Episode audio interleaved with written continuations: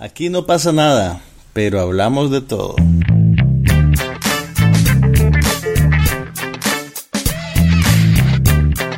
Un podcast sobre cine, TV, tecnología y todo lo demás.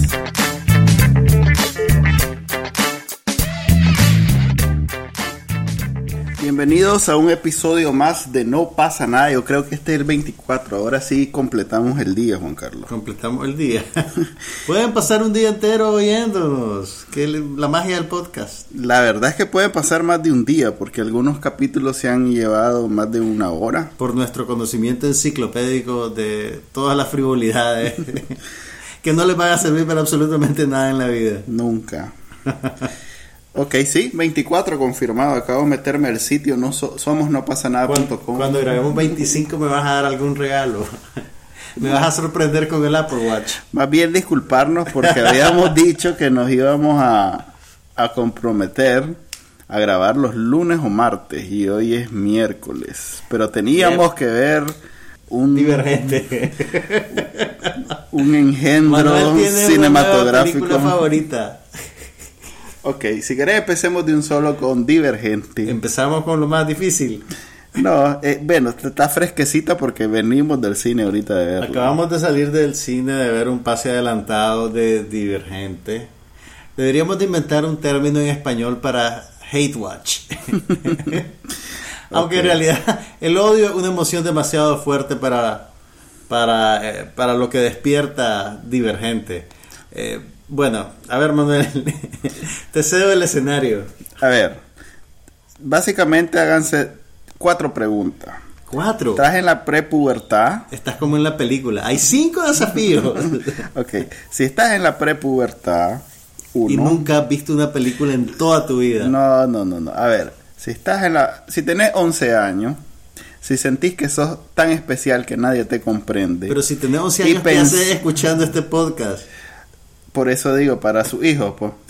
Entonces, o oh, hay gente que tiene ese estado mental a pesar. Oíme, si tenés 11 años y escuchás este podcast, ya superaste el nivel de divergente. ok, de nuevo. Si tenés 12 años, si sentís que sos tan especial que nadie te entiende, y además sentís que tu vida está llena de drama por alguna razón y no lo sabes. Hormonas. Esta película es para vos.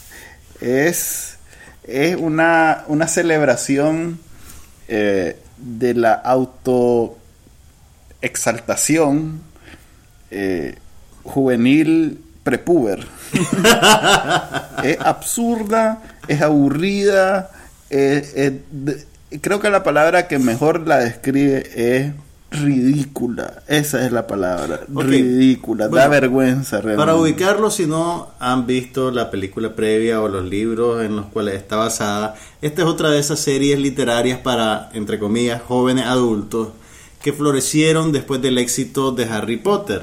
Y de la misma manera en que vendió muchísimos libros, era cuestión de tiempo para que alguien lo hiciera película. Entonces, ahorita estamos viendo, ahora se estrenan en los cines, la segunda película de un ciclo que se convertirá al final en cuatro películas, porque claro, el tercer libro se va a dividir en dos películas más. Y bueno, es una alegoría sobre el empoderamiento personal, la fe, la razón, la lucha entre todos estos elementos que hacen al ser humano humano. Como siempre le está dando más mérito del que No, no, no, pero es que esas son las cosas con las cuales la película trafica. Yo no te digo que lo haga eficientemente, pero eso, pues, la película imagina un futuro en el cual la humanidad eh, quedó decimada por algún apocalipsis y los únicos sobrevivientes viven en una ciudad amurallada. Le suena, le suena ese tramo. Y se han dividido en facciones según sus afinidades. Entonces tenés a, a los intelectuales, tenés a los bondadosos, tenés a los que osados y cada uno de ellos está metido en una lucha de poder con una presidenta perversa que es interpretada por Kate Winslet y bla, bla, bla. Sí, a ver, es los Juegos del Hambre sin... Es La, hermana pobre de los Juegos del Hambre. Sí, la hermana sin gracia de los Juegos del Hambre. la que es, la, que es, es, la, es, la, es la, ¿Cómo se llama la, la, familia Brady? Brady. Jan, es Jan. Ah, nunca okay, si los Juegos del Hambre es Marsha... divergente de Jan. De que Marsha, Marsha, Marsha. Es más, la única, eh, no sé, similitud o lazo que podemos realmente darle entre Juego del Hambre y esta basura es que actúa un Kravitz también, pues que Lenny Kravitz eh, en una esta- hija- una hija con la Una muchacha muy bonita y muy intensa. Mm, como todos en esta Es película. atractiva, es una muchacha atractiva. Pues una niña. No es una, no es una, no, tiene como veintipico de años. Ah, pues tiene cuerpo niña. Acuérdate que es Don Lenny. Estamos hablando de Don Lenny. Ok, Zoe Kravitz eh, tiene un papel secundario en esta película. De hecho, salió, le dieron más tiempo en pantalla en la película pasada. Mira, hay algo que hay algo que debo reconocerle a esta película. Es, ¿sabes cómo que es? Como la bicicleta esa que tiene unas rueditas extras para que aprendes a andar. Ajá. Si no sabes ver películas, ve esta película. Porque es el tipo de película que te pone todos los objetivos bien claros. O sea, si, tenés, si sos completamente incapaz para procesar información abstracta, esta película te dice, "Mm, los divergentes son malos. Por eso debemos exterminarlos. De, esto, de hecho, hay una, te- una, ¿cómo llamarlo? Televiseada. Una, Hay un, re- un recurso, un muy recurso común- narrativo. Muy común en las novelas de Televisa, donde la mala habla sola, para que vos como televidente puedas entender de qué se trata. No, es el, es el- esa es la cosa. O sea, cada personaje tiene que estar constantemente declamando cuáles son sus objetivos para que vos no te confundas. O sea, Y el muchacho como- guapo es guapo, la muchacha Es eh, sufrida es sufrida, no, bonita. tiene cara llanto. Sí. Ahora, la ella- sufrida ella- sufre. Ella es una buena actriz. El malo es malo. con esta película realmente. No te sabría decir. Ella hizo la película Los Descendientes con George Clooney y en Los Descendientes hacía un excelente papel. ok. Shailene Wood- Te creo. Woodley. Mm. Y además es la estrella de la reciente Bajo la misma estrella. Ah, sí, otra. O sea, otra en que sufre mujer- mucho. Pero, pero, pero si las comparás, parece el ciudadano Kane. Ala, no la vi la otra. No, se escapa de mi ok. interés. Sí, porque no era If I Stay, que esa. Por eso vi, fíjate que If I Stay lo vi como mi, mi, mi cuota de drama juvenil de los... Pero bueno, o sea, es casi ridículo la manera en que cada personaje aparece para decir cuáles son sus motivaciones o, o cuál es su objetivo. Como que vos salgas o, en una película y decís, ah, tengo que grabar un podcast. ¿Cómo se llama esta Crepúsculo, la, la actriz principal? Kristen Stewart.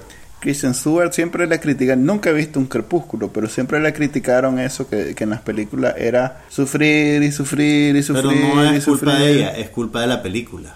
Ok. La película Igual, le da- en esta película. Imagínate que un actor es un instrumento musical. La película, películas de ese tipo solo le dan una, una nota que tocar.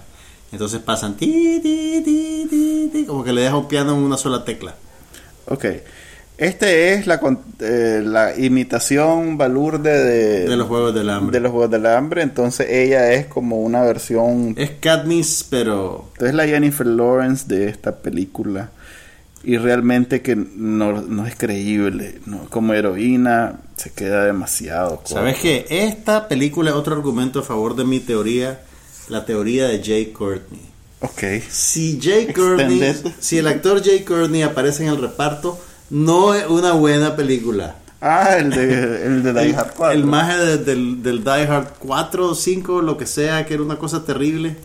Ese pobre hombre no ha estado en una buena película nunca. Bueno, la verdad es que sin verla yo te podía haber dicho que no era una buena película. Mira, El, el trailer era desastroso. mira, hay Porque- cosas. No, el, el trailer era mejor que esta película. Imagínense qué, qué buena que trailer- es esta película. Incluso, mira, bueno, yo en su momento critiqué a la primera película porque me parecía que era un poquito propaganda fundamentalista que vilificaba a los intelectuales Ajá. a favor de los piadosos y además de la misma manera en que Crepúsculo lo hacía promovía ese mito de que eh, los jóvenes no podían tener relaciones sexuales y que había una especie particular de nobleza en, en esperar al matrimonio y cosas así, ¿verdad? En este caso, pues ya se fue al traste todo eso. Hay es que una- esta es más sofisticada. esta es más, sofi- más adulta, Sí, ¿verdad? hay, hay matices entonces, aquí. entonces hay, hay una escena en la cual la pareja protagonista de la película Se quitan la camisa. se quitan la camisa. Y ahí se acaba la escena. apare- y Porque aparentemente- esto es para señoritas y te que sugieren que tienen relaciones. Sin embargo, No, no, no te sugieren que tienen relaciones. pues, ok. Pero Pero en- te sugieren que duermen juntos. Hasta ahí llega la película. Mm. Ya esa parte la pone tu mente mi cochambrosa. mente cochina. Pero, Pero- en realidad ellos duermen juntos. Oye, lo que te iba a decir, Abrazaditos, además. abrazadito, porque se quieren como hermanitos. Sí, porque es un amor de esos puros. Y... Pero, En eh, fin. ¿no, te, no, no te pareció curioso que en, en el tráiler promocional Para de nada. película, la, escena, la escena de amor es más larga que en la película? Porque quieren atraer a más público. Ahora- pero una vez que ya estás ahí, ya están claros de quién está sentado en, el, en la audiencia. Ahora, hay dos cosas que agradezco de Divergente 2. Que se acabó. No, no, no, no, mira. Tener dos excelentes actrices como Naomi Watts y Kate Winslet, ¿verdad? Ah, es cierto. Y gracias a esta película, ellas van a terminar de pagar su casa. Sí. O se van a hacer una piscina, o sea, algo van, Van a hacer. ampliar la cocina. Además, las majes trabajaron un día. Las tenían encerradas en un solo set a las dos, ¿verdad? Sí. A la Kate Winslet la metieron en el, en el donde Lady Gaga hizo un video. en una Ah, sí, onda ahí toda de concreto, con luces fluorescentes. Y ahí pasó la más de dos días volándole. Esta escena ya se acabó. Sigo. No, no, está No, buena. no, niña. Ahí murió. Parate ahí, parate ahí en esa esqui- ahí, ahí donde está la X de masking tape. y decir, los divergentes son malos, por eso debemos destruirlos. Ok, sí, si después de todos estos comentarios todavía la quieren ir a ver, asegúrense de llevar a una prepuber con mucho tendencia emo No, un para momento. que disfrute de esta película. Mira, yo, yo soy de la teoría de que ir al cine tiene que ser una experiencia edificante, O de alguna no, manera. Van a ver Chapi mejor, o sea, va- vaya- vean otra cosa, la verdad. Sí. Yo recomiendo Chapi, la verdad. Ahora, para felicidad de Manuel, no, yo no sé. Mm, bueno, ok, sí, Chapi es marginalmente superior a Divergente. No Pero marginalmente. Para felicidad más. de Manuel, vienen dos películas más en la franquicia de Divergente. Así Fíjate que una tienen lo, algo lo que más bonito que me gustó, bueno, lo único que me gustó de la película es que aparentemente eh, tiene un final definitivo. No. Y vos me acabas de decir que tiene dos películas más. O sea que no me gustó absolutamente nada. o sea, lo, lo poco que te había gustado, yo te lo arrebaté. Sí. Ok. Lo siento, Allá mamá. ustedes si quieren ir a perder su tiempo en esta basura. Aparte de Divergente, vimos, vimos Focus, la película de Will Smith eh, con Robbie, Margot Robbie, Margot Robbie, perdón, la clon de Jamie Presley. Chocho, Jamie Presley.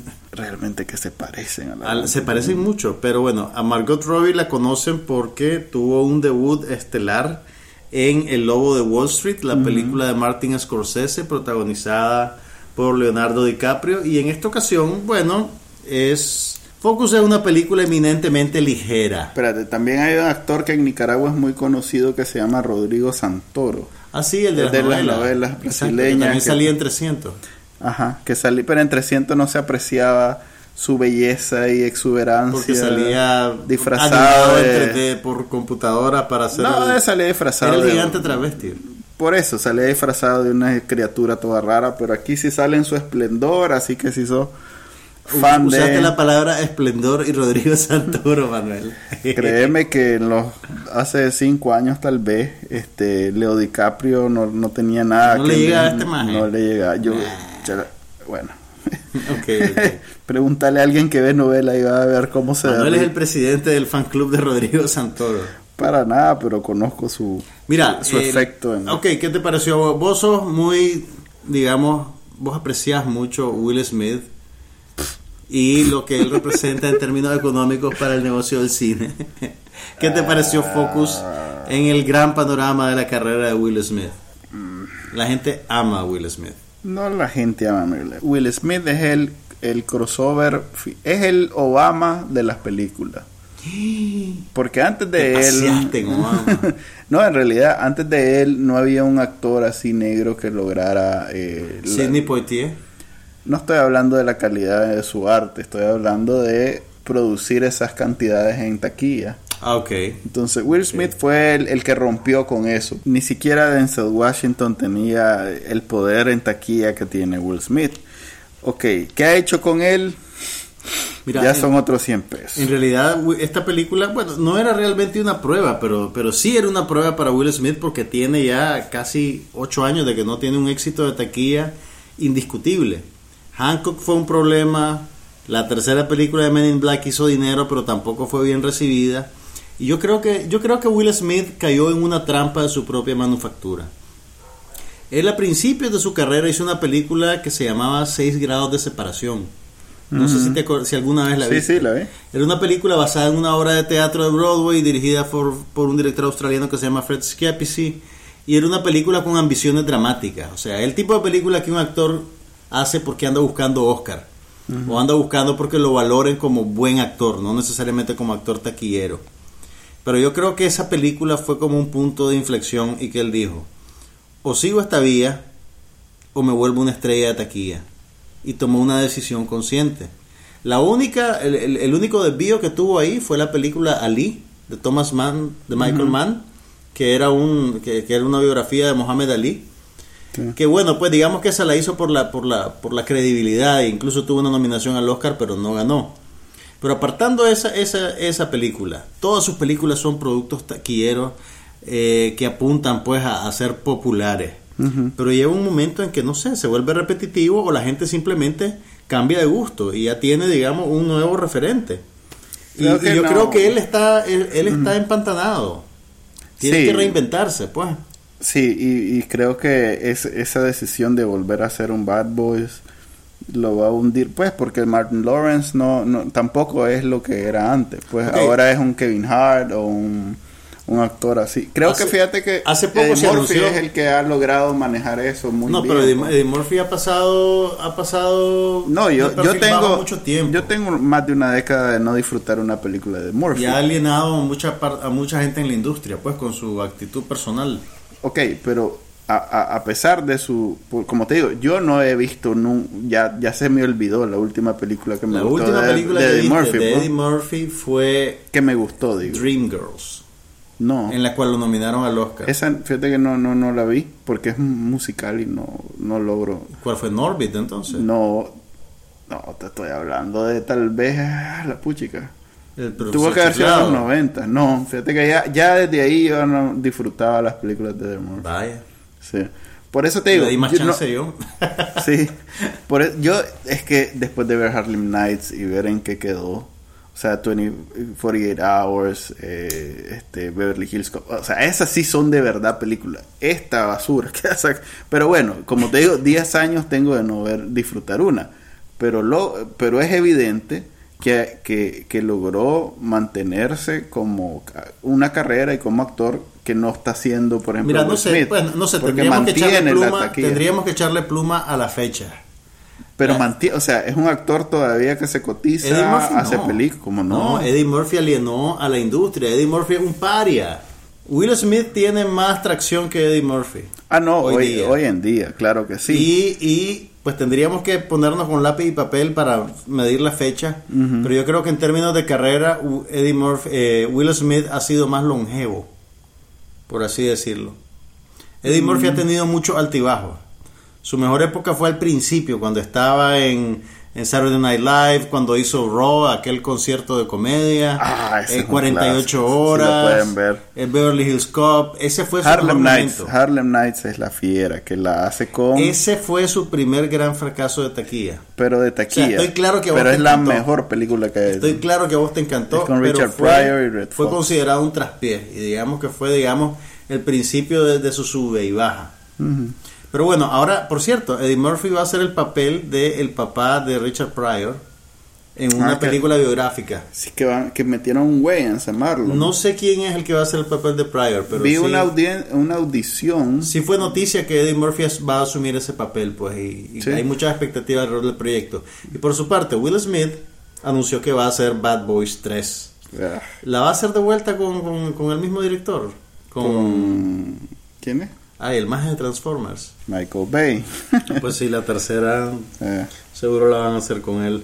En fin. Bueno, ¿qué, qué, te- qué es lo que te gustó de Focus y qué es lo que no te gustó? Ok, mira, a mí me gustan mucho las películas estas que, que en inglés les dicen los caper films. Las películas que son sobre una banda de ladrones que se juntan y hacen un gran golpe, ¿verdad? O que la, la trama gira y gira sobre sí misma y al final no sabes quién va a estafar a quién y por qué. Es, eso en principio es un subgénero que a mí me encanta. Sin embargo, yo creo que esta película no, digamos como que sigue la receta, pero no lo hace con, con- con ningún sentido de, de diversión. El, el- lo único que me, o sea, lo que más me gustó, bueno, la fotografía es muy bonita. Pareciera que estás viendo un catálogo de lujo, pues, de, de, de restaurantes bonitos, de casas bonitas, de mansiones, de ropa Sentís bonita. que paseás con... Sentís como que pasear esas revistas de avión, como que viste una revista de avión. Me gustó Margot Robbie. Yo creo que Margot Robbie no solo es una mujer muy linda, también es una buena actriz. Eh, lástima que la película no le da mucho que hacer. Y lo único interesante que hay en la película suele ser ella. Eh, y el contraste que hay con Will Smith. Will Smith, que suele ser un tipo carismático y simpático, aquí interpreta el papel como que está debajo de una nube negra todo el tiempo.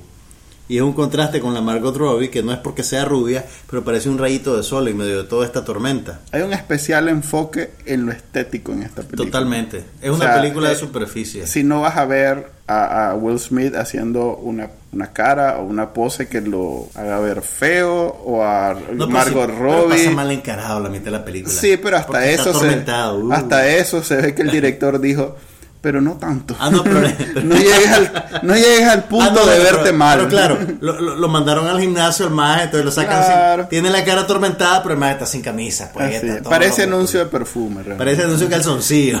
O bueno, sí, o de calzoncillo.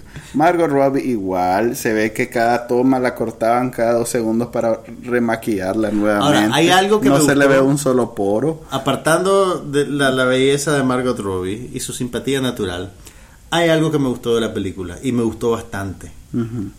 Todo el segmento que sucede durante el Super Bowl en Nueva Orleans me parece que es como un cortometraje que funciona muy bien. ¿No te golpeó la mala actuación del chino? No, Ah, mi sí, no, no lo pude, no pude ver no, más no allá, porque pues. toda la situación es, es- es como caricaturesca. No, no, no me pareció que fuera particularmente malo. Pero hizo Me de que estaba con eso. parecía película de Disney, Pero parecía hombre- malo de la película de película de Disney. Pero mira, la, la situación, o sea, el- yo creo que la escena dramáticamente está bien construida. Creo que eso es lo mejor, de- es el punto alto de la película. Eh, O sea, si eso, si eso lo hubieran presentado como un cortometraje, yo creo que hubiera funcionado mejor que como una pieza dentro de una película más larga. Eh, Pero de viaje, jo, jo, jo, con su, con su puro y, su, y, y hasta el... to- o sea, de, de viaje son- muy evidente. interpretando un- a, un, a un millonario caricaturesco también. Sí, no sé. no- no- además tiene más hoyos que una maca. este Ah, no, la, la película completa tiene un montón de hoyos en la trama. si tenés que Ah, bueno. poner mucho de tu parte para... Y en ese segmento del Super Bowl es donde el título de la película se justifica. Así Ah, vos, vos comentaste Porque que se da revelan una que el maje este tiene un problema de adicción al juego y cuando la adicción lo posee, la imagen se sale de foco. es un poquito literal, pues, pero Un poquito. es un poquito literal, pero dentro del gran contexto de la película fue el mejor momento. Fíjate que tomando en cuenta, o sea, podemos estar de acuerdo que las películas de George Clooney, Brad Pitt, Ocean's Eleven, Ocean's Ujú. 13 son como el estándar moderno de este tipo de películas, ¿verdad? Yo diría que la primera. La primera me parece que es muy superior a las otras dos. Mm. La primera es una película, a mí me pareció una película muy linda. Ok, a mí me gustan las tres. ¿A vos te gustan a las mí tres me por igual? las. Sí, porque veo, o sea, estoy claro que no traen nada nuevo ni la segunda ni la tercera, pero es como agradable volver a disfrutar en la misma fórmula otra y otra vez. Mira, incluso fíjate que la primera película de Ocean's Eleven, yo hubiera cortado la película antes del gancho que te lleva a una secuela. Ya. ¿Te acordás de la escena que después la- de que dan el gran en la golpe fuente. en la fuente del, del Hotel Belayo en Las Vegas, cuando se va el último y la fuente se apaga, ese, ese hubiera sido un final perfecto. A ver, Está- no, o sea, yo en entiendo. las entrevistas siempre decían cómo, cuánto disfrutaban hacer la Yo película. entiendo que es una y decisión. la gente Sí, iba no, disfrutando a verla. Está bien, está bien, pero déjame, déjame mi capricho. Ok. Ahora, La puedes apagar cuando llegue esa Sí. parte y No, hacer lo, de lo he cuenta. pensado, lo pensé, fíjate. Lo, vos sabes que cuando la vi la primera vez, pasó eso. Además que tienen de fondo Claro de Luna de Claude Debussy. Entonces termina Claro de Luna, se apaga la fuente, se apaga la luz y yo me estaba derritiendo en la silla. Y de repente sale de vuelta la, la, la, la, la Julia Roberts y George Clooney y yo, ¡No! ¡No! ¡No! ¡Terminen ya! ¡No! Ah, bien. Ahora, hay que reconocer que Focus sabe que pertenece a una tradición mayor que ella. En los créditos finales ponen una canción que se llama Los Molinos, The Windmill- Los Molinos de mi mente. es una película que por cierto, una canción que ganó el Oscar de mejor canción original y que pertenece a la primera versión de El caso de Thomas Crown. Todo el mundo conoce esa película por la por una versión que hubo con Pierce Brosnan y la René Russo hace como 20 años. Todo el mundo es, es ser optimista. Bueno, la gente que miraba películas hace 20 años, cuando Pierce Brosnan que era el chavalo, Y que miraba películas que no eran tan buenas. Recordarán. No, fue un éxito de taquilla. Fue un éxito de taquilla, no era una gran película, pero fue un éxito de taquilla. Así como bien, esta de Focus era un La primera de- versión de El Affair de Thomas Crown era con Steve McQueen y Faye Dunaway. Y era una película, por cierto, muy buena, muy bien hecha. Pero bueno, Focus no es la misma Focus tradición. no, no, no, no es una buena película, pero digamos que puede ser una distracción. Sí tiene. A ver, yo que siempre estoy tratando de, de tanto series de procedimiento que veo en televisión, siempre estoy tratando de encontrar ese eh, producto, porque puede ser película o serie, que todavía traiga algún giro en la trama que te sorprenda. Sí, ¿Y- en Focus te esta sorprendió? eh, hubieron un par de momentos. Mm. Pude ver, de pronto vi lo predecible, pues descubrí antes que lo dijeran que era el Papa, por ejemplo. Acabas de arruinarle la película a todo el mundo. Ok. ok, Eh, encontraste algunas cositas, pues, pero Encontraste giros inesperados para vos. sí, sí, sí. Por ejemplo, el del, el del Super Bowl sí me sorprendió. No lo esperaba. Sí. Es más, dije, uy, aquí va para abajo. Pero cuando vi, me pareció que estaba muy bien. Pero, pero no, no la salva, pues no es una película que valdría. Sigo recomendando Chapi sobre esta y sobre la otra. Por cierto, si te gusta el género, hay una serie que hacía, creo que era, me refiero a Leverage, es una serie que no me acuerdo si era eh, AMC, no, no era AMC, creo que era el USA, una de esas cadenas de, de cable menos populares que tuvo varias temporadas. Yo me lancé Mira, el- en, en realidad cinco temporadas. es un género que puede parecer frívolo, pero en realidad es bien difícil equilibrarlo. Porque si haces demasiados giros, todo se vuelve bien, bien ale- aleatorio, casi gratuito. Sí, en- y entonces Focus le pasó Exacto, eso. y te- entonces te deja de importar seguir el hilo de la trama, porque Sí. vos sabes que todo es inconsecuente. Sí. Y al final se van a sacar debajo de la manga algo que no te esperabas. Además que hay tantos hoyos en la trama. Tiene un montón de hoyos en y la trama. que se aprovechan de eso para disimularlos y decir que son giros, pues, y que son tiene sorpresas. demasiado hoyo en la trama. Ok, Leverage tiene cinco temporadas y te la recomiendo porque es una serie bien bonita Vaya. del género.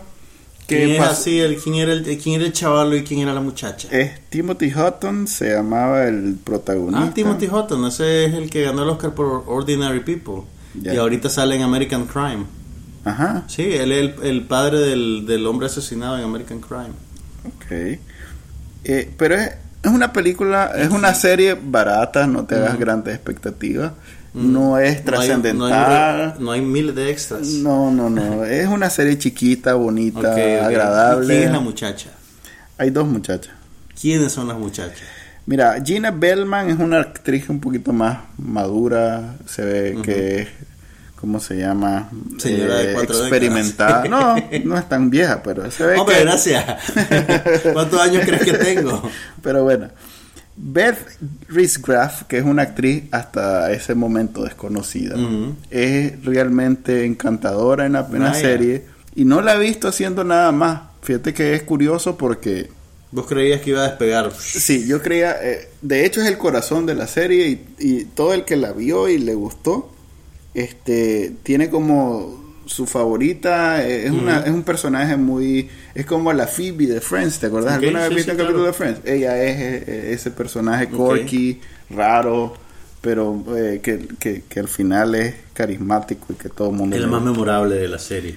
Probablemente, probablemente. Pero sí, es ese, es ese tipo de, de, de, de- ¿cómo se llama? De género y te la recomiendo por si te gusta. Leverage, se llama, en español sería como, Contrapeso. sí, contrapeso.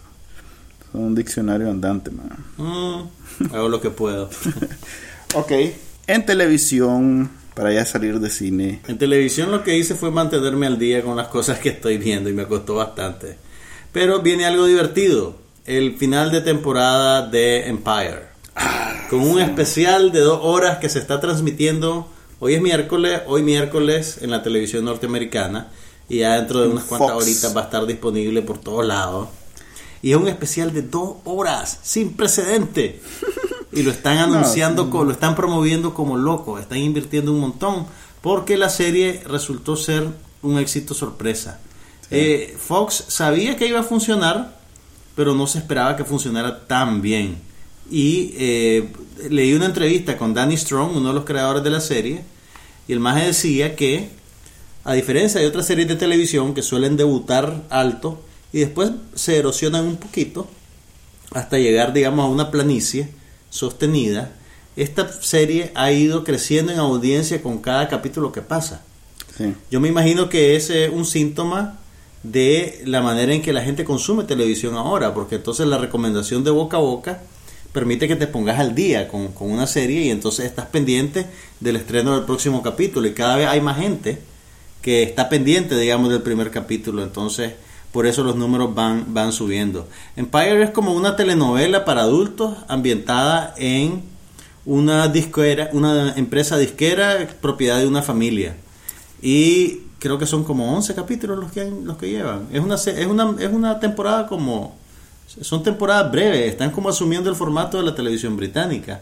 Eh, lo que pasa es que cuando la cuando la ordenás, así se Ujú. le llama, cuando lo ordenás no, no tienes idea que va a tener este éxito. Entonces Sí. ordenás tantos, contratás tantos capítulos y no hay manera de... pero usualmente te, 12 te extienden a 20 capítulos de un solo la temporada.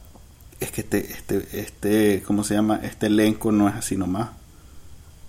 Tampoco Ah, es... bueno, y por cierto, para que veas una medida del éxito de la serie, el soundtrack, eh, editaron un soundtrack de la serie en, en- en disco compacto y destronó al Madonna al número uno.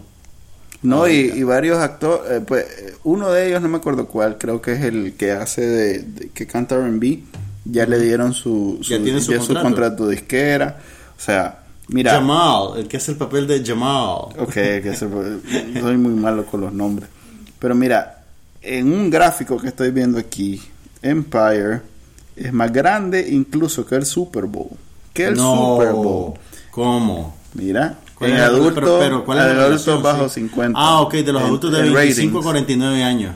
en La- ratings. fíjate, ¿Vos sabes que dice que no se esperaban que tuviera ratings tan buenos en ese grupo demográfico? Esperaban que iban a tener bastantes mujeres, Ujú. iban a tener bastantes jóvenes, pero no esperaban ese. Y en el mercado norteamericano, ese es el grupo más apetecido por los anunciantes.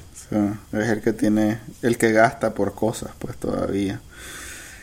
Es increíble el nivel de, de éxito que ha tenido Empire, sobre todo porque si la ves, no necesariamente es, es- es una, Es una serie, o sea, es un drama. es una novela. Es, un es una novela. es, una- es uno de esos melodramas Es un melodrama novelesco, ah, eh, ex- exagerados, pero, pero, pero, es de viaje ghetto y tiene por un lado. Mira, ¿sabes qué pasa? Tiene cierto sentido del humor.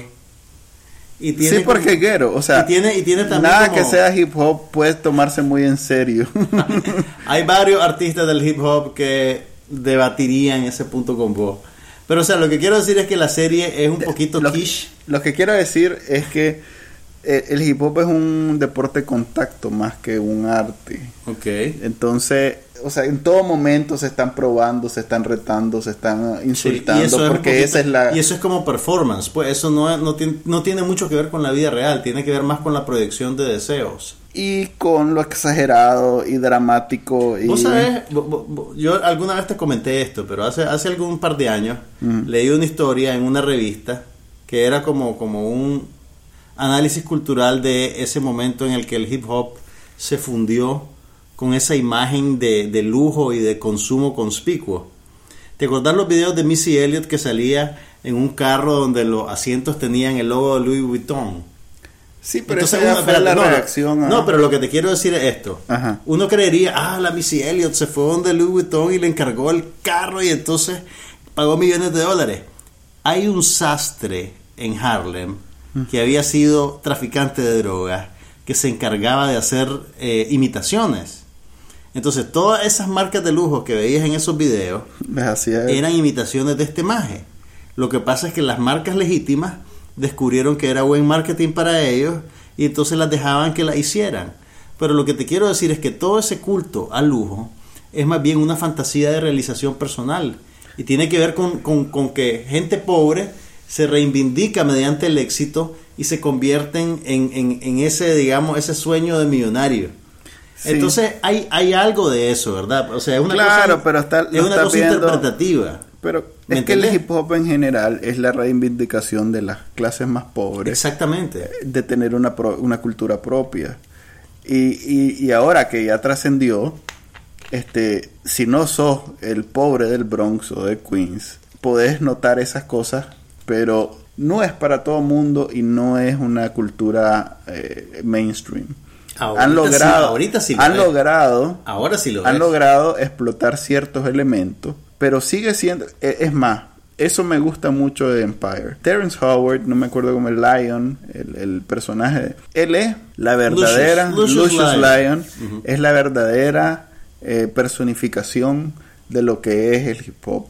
Es alguien que no entiende. Es una exageración. No, no, no, no, Es no. una exageración. Por eso es que me gusta tanto. Es no es una es no es una no es una Es exager- súper malvado, Es que ese es el punto. No es una Se la pega a la exageración. mujer y se la pega a la mujer con la que se la pega a la mujer. lo, eh, lo que pasa es que es lo pone, homofóbico. lo pone en escenas un poquito más melodramáticas ¿Sabes de la realidad. Pero, pero mira, sabes de dónde viene y sabes por qué actúa así, ¿verdad? Sí, porque viene del quiero. Ok. Todas esas formas de pensar donde los problemas se resuelven matando al- a, tu enemigo, o es inaceptable esto de la homosexualidad del hijo, o lo un montón de cosas absurdas que son concepciones Que el maje tiene. que el maje tiene y que no las puede sacar, vos lo ves luchando, que tratando de, Sí, sí. pero no puede, Ah. eso es hop. Entonces no está bien que desde fuera lo que está haciendo, lo que han estado haciendo las disqueras y los otros eh, corporaciones desde hace 10 años, de agarrando elementos del hip hop y explotándolos para hacer el anuncio McDonald's o para no sé qué, y para no sé cuándo, cuando no entendés que al final de cuentas es la reivindicación de los más pobres, Claro. que una vez que ya tenés los reales, eh, los mismos majes eh, se dan cuenta que eran los que un poco locuras los que se pensaban y lo que hacían y lo que cantaban, pero que ese es la, el himno del que está abajo. Pues no Claro. podés criticar al que está abajo cuando ya estás arriba. Pues no Claro. podés decir, uy, esto es absurdo, no lo hagas cuando... Mira, hay, pues me, me imagino que entiendo lo que me decís, pero yo creo que Empire es más, es un producto, es, un- es una pieza de escapismo. Y lo que presenta es una... Es que va más allá de esto que te quiero decir, pero lo tiene también. Sí, no, lo tiene, lo tiene, pero es una pieza de escapismo y es una realidad exaltada hasta extremos casi caricaturescos, pero funciona porque es entretenida, porque tiene buenos actores, porque están Sí, comprometidos, están comprometidos con el tono de la serie Además que es eso y con su propia, incluso es la con primera vez con la propia ridiculez de la serie. están Es la primera vez que toda esta gente que, que se ve que en algún momento tuvo que ver con este mundo, pues porque si sos negro y vivís en Estados Unidos y sos de Nueva York o una de esas ciudades grandes, a huevo viviste todo esto. Se ve que disfrutan y les sale muy natural Ver- hacer, ver- hacer todo esto. pues. Sí, sí, sí. Entonces eso me da, a mí me da mucho gusto porque ver a Raven Simón haciendo de, de Baby's Mama, o sea, es, Baby Mama. Baby Mama drama, de, es que, o sea, son cosas que en ningún otro momento ha tenido la cultura, más allá de las películas de- una, una cosa dedicadas curiosa, exclusivamente. Una cosa curiosa de Empire. Los creadores de la serie son un director negro, Lee Daniels, el mismo que hizo Precious y el mayordomo de la Casa Blanca, y Danny Strong, que es un actor y guionista blanco. Y de ese esa pareja de creadores birraciales nació Empire, que es como el nuevo Melrose Place. Ala, pobrecito, me. Pero bueno, Empire. eh, Empire está terminando ahorita su primera temporada. Si no la han visto todavía, vayan a verla desde el primer capítulo, porque si no, no van a entender nada. Solo van a ver un montón de gente histérica haciéndose barbaridades mutuamente. Sí, y, y vale la pena, realmente es un, También es un vale la pena- acontecimiento de la televisión. También vale la pena que vean Hustle and Flow, Ah, la película. la película por la cual Que no- nada que ver, o sea, no la- tiene nada que ver, el no es es un melodrama, no es una, El tono una es muy novela, diferente. es una película. El tono es muy diferente, pero Empire trafica un poquito en el recuerdo de Hustle and Flow. Ah. Porque el person lo- los orígenes del personaje de Lucius Lyon y su esposa Cookie podrían ser lo de los, el de los personajes de Hustle and Flow. Casi como, imagínate que esta es una secuela pero bajo la influencia de drogas. Insistí en, Sí. en conectarlas cuando no tienen nada que ver. ok, pero bueno, aunque no tengan nada que ver, Hustle and Flow es una buena película. Es una buena película, véanla, aunque no sea por eso. Ok, yo en televisión, además de Empire y de todas las series que veo normalmente, por fin logramos ver el estreno o la nueva temporada de Community, ahora en Yahoo. Es la sexta, lo cual hace en verdad el presagio No, pronóstico. de Six- pronóstico Six- es más apropiado. Ok, pronóstico de Six Seasons en a Movie que hicieron en la, creo que en la segunda. ¿Te acordás de aquella serie que se llamaba Blankman? No. No, no, era Blankman, era... En fin, una de esas series de NBC que no pasó a nada, que no llegó ni a, la- ni a cerrar la primera temporada. Oh. Uno de los personajes en Community decía que iba a llegar a seis, seri- seis, Seis temporadas, temporadas y, y a una película. Entonces se convirtió en la consigna de Community. Es notable que se han quedado sin, sin protagonistas de la serie. La serie tenía 3, 4, 5, 6, como 7 protagonistas y se han ido 3. Se fue el veterano Chevy Chase, que es una, una baja sensible. Se fue Donald Glover, alias Childish Gambino, que hacía el papel de Troy Barnes y que era la pareja eh, inseparable de Danny Pudi, que es Abed en la serie. Lo cual es notorio, pues, o sea, e- es, como ver a, un- a una Rachel sin Ross en, en Friends, pues. O a un Joey sin Chandler. sin Chandler en Friends, pues. Es, bien raro, pues. Entonces, Joe McHale, que siempre fue el protagonista principal, eh, se mantiene en la serie, pero hasta siento que le han bajado el, el protagonismo porque pues ya no hay nada que explotar. Realmente es un ¿Tú reto que ya está creativo. agotada la, la serie? Creo que sí, creo que esta es una de tus series favoritas. Has pasado hablando Sí. de esta serie de hace cinco años. sí, es muy buena. O Mi pregunta para vos es. ¿qué es mejor? ¿Que una serie se termine y se retire cuando todavía está, digamos, en su mejor momento? ¿O verte expuesto a esta degradación? Me la pones difícil. Mira, eh, Community se ha caracterizado por crear más que un producto de, de, eh, conjunto, pues como digamos, no sé... eh, Es una pieza de lo que, lo que en inglés llaman de ensemble, pues de, de un reparto amplio, no es, una, no es un vehículo de estrella. No, no, no, para nada. Es más bien una, un, un escape o un, un chiste interno entre geeks. Un chiste privado. Sí, es un chiste de que digamos vos y yo entendemos, Es pero una, los demás no lo entienden. es una pieza de culto, pues. Sí, eh, eh, eso tiene. Ok, si bien la temporada tiene más de 20 capítulos, son 5 o 6 los que re- resaltan como genialidades que trascienden incluso a la serie misma. O sea, hay capítulos de Community que son... eh, De antología. de- así es, que, incluso aunque no veas la serie completa, Ajá. ves esos 3, Lo 4... apreciás.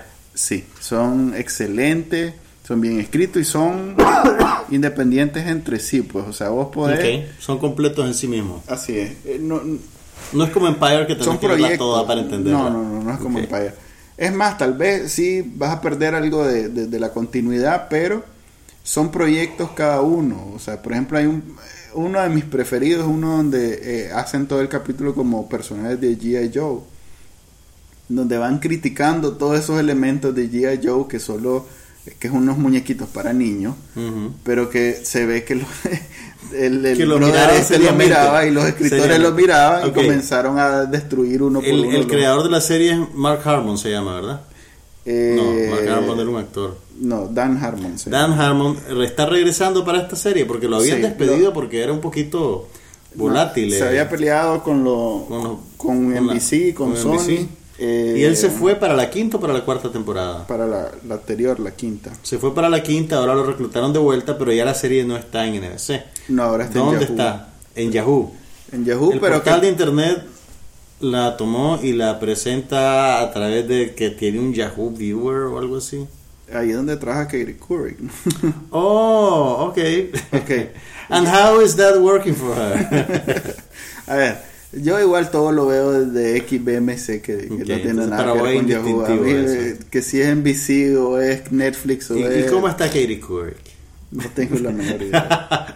Pero ya liberaron dos capítulos de la sexta temporada. Ok. Debo decir que no me dieron risa.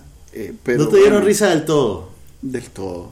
Pero Del todo. Community era una serie jaja o era una serie que sonreís mordazmente mientras la ves. Eh, tiene momentos. Tiene momentos donde te... te Entonces sí sentís que estos dos capítulos son sí, un producto siento que no son... degradado. Sí, no siento que son Mm. el, el típico capítulo de Community que... ¿Será un dolor de crecimiento o vos crees que ya está chicle la serie? Como te digo, me la pones difícil. Es que de la nada puede salir un Paintball 3, que ya dijeron que van a hacer otro capítulo de Paintball. Que como te digo, cada, cada pieza de, de Community, cada capítulo, es, un, es una obra en sí misma. Entonces, puede ser que venga ahí una de esas cosas que... que, Que de repente aparezca un capítulo que te justifique toda esta así angustia. es, que, que de pronto veas esos capítulos eh, emblemáticos que, que Ok, valga la pero pena. considerando que esto se está distribuyendo en línea, no es una temporada tradicional de televisión, ¿cuántos capítulos Fíjate van a ser? sí. O sí, van a ser 20 capítulos. Sí, va a ser igual que la quinta y la cuarta, que fueron 13 capítulos. Eh, siempre empezaba tarde. Community siempre tenía el, el- el- el- como la guillotina encima del, del cuello, como que la iban a, a- La iban a cancelar, marcha. pero lograban a última hora renovar la temporada hasta que ya en la quinta definitivamente NBC la canceló. Pues porque NBC también se está saliendo del mundo de, de las comedias. Pues ya, ya finalmente creo que aceptó que el cómo era que se llamaba la, la, la emblemática el, el día aquel de jueves, Comedy Los jueves, era See TV. See TV ya Bueno, ya 30 murió. Rock fue como la última. 30 Creo Rock y que Parks and Parks and Recreation fueron fueron Pero incluso. Parks and Recreation se la quisieron sacar rapidito del aire y presentaban de dos capítulos en dos capítulos. Sí, porque ya se quedó sola, pues Mm. ya están apostando mucho a Blacklist, por eso es que Mm. sacaron aquella otra de Allegiance. Allegiance. Ugh. ¿La seguiste viendo? La sigo viendo, fíjate. Ok, eh, véanlo, eh, denle, yo le voy a dar otra oportunidad, voy a seguir viendo los capítulos. Ya, bueno, yo veo se- Ya viste, cinco, ya viste cinco temporadas. ¿Qué, Sí. qué es una más? Que una más, así es. Creo que tienen el potencial de volver a ser este, lo que fueron. A ver, sí tiene chistes que golpean. Pues, Cre- que- Creo, creo que Community es como, como una novia mala que no puedes dejar más ver. Déjala No. ir, déjala ir, no es buena para vos. Pero bueno, recomendada si, si, si sos fan de Community. Si no, pues yo creo que te quedas mejor con las primeras cuatro temporadas que sí son Que excelentes. yo creo que están disponibles en Netflix, por cierto. Entonces, No creo que Yahoo compró el paquete. Yahoo compró todo. Creo que sí. Pero acordate que para Latinoamérica hacen otro. Ok, tal vez. Pero no sé, pues chequeen la verdad. Bueno, que eh, seguimos en- a la espera que pongan Historia Salvaje, una película que vimos hace dos semanas. Relatos. Ah, Relatos Salvajes. Relatos. No te creo. Mm. Ah, la pucha, Ni porque esté en español me acuerdo. ¿no? ok, seguimos esperando. Pero estén pendientes porque lo último que me dijeron los distribuidores es que la van a estrenar el próximo jueves 26 de marzo. Así que hablamos de ella el próximo jueves 26 de marzo. ¿Y qué ha pasado en el mundo de la tecnología, Manuel? Fíjate que hay una aplicación que se llama Americat que solo está disponible en iOS. Que está de moda. Está de moda, pero que ¿Y para qué sirve? sirve para hacer streaming de video ah, usando Twitter. Streaming de video. ¿Y por qué habría alguien de querer hacer eso? Nació de, de- de- de algo bien mezquino. En este año se supo que Twitter compró una, una aplicación o una compañía que estaba haciendo algo muy parecido y con la compra este grupo que hace Meerkat se unió y dijo hagamos algo antes que lo saque Twitter porque Twitter siempre se ha caracterizado por tardarse en sacar productos nuevos y así nació realmente como que ahorita vos te des cuenta que alguien que Twitter compra algo que hace burbujas Y vos rápidamente te, te apurás una- a una sacar. imitación. Exactamente. Pero sí logró pegar, la verdad es que todo el mundo anda emocionado con el Tar Meerkat. Es una aplicación bien sencilla. La, la instalás, eh, te conect- haces tu cuenta con Twitter, o sea que en realidad tu cuenta es Twitter, y comenzás a grabar con el teléfono todo lo que está pasando y todos los que se conectan con vos ven eso que está pasando. Hmm, no ¿en se graba en- real? en tiempo real, no se graba en, en ningún lado. No queda en ninguna nube. No, nada. O sea, por eso no están gastando mucho en hospedaje ni en velocidad. Pues, o sea, no hay nada que guardar. Es solo lo que se está viendo y eso se transmite. ¿Qué- ¿Qué, utilidad puede O tener sea, eso? Aquí probablemente vamos a poner en evidencia nuestro estatus de anciano.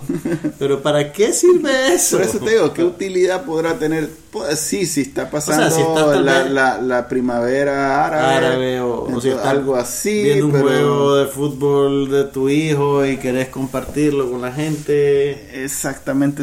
Por ejemplo, en el, en el anuncio de, de Apple hubo gente que lo usó. Este, ha habido gente así en cosas así como bien importantes que lo ha usado. Pero no, o sea, ni siquiera es algo nuevo, porque ya había una cosa que se llamaba Quick, que era Q-I-K, que hacía más o menos eso. El ¿hay mismo- algún límite en la duración del video que puedes compartir? no, puedes pasar. Además que está limitado por la, la velocidad de tu internet. O sea, en Estados. Unidos todavía, porque hay LTE, hay, hay 4G. Ujú. Pero aquí, digamos, que tenés un 3G y a veces tenés un 3G, a veces es Edge, es GSM.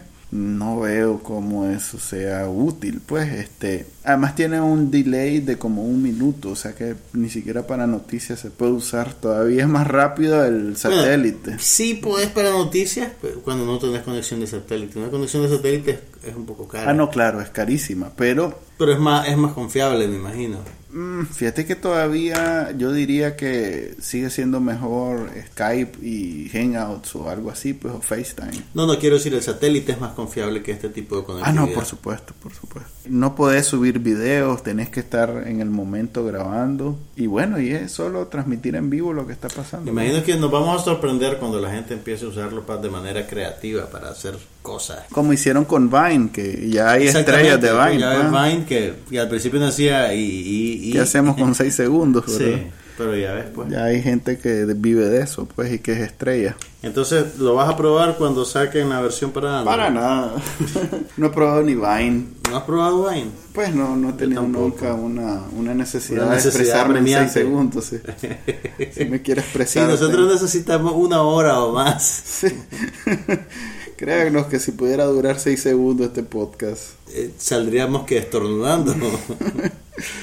este, solo con poner el micrófono nos toma como dos minutos. Ok, eh, este es el episodio número 24. Si sumamos esa semana, haremos los 6 meses. sí, hombre. ¿Cuánto? No, espérate, son cuatro semanas por mes. Ajá. 6 por 4, 24, 6 meses. Oye, 6 meses en Y esto. dijeron que no iba a durar. Ok, este.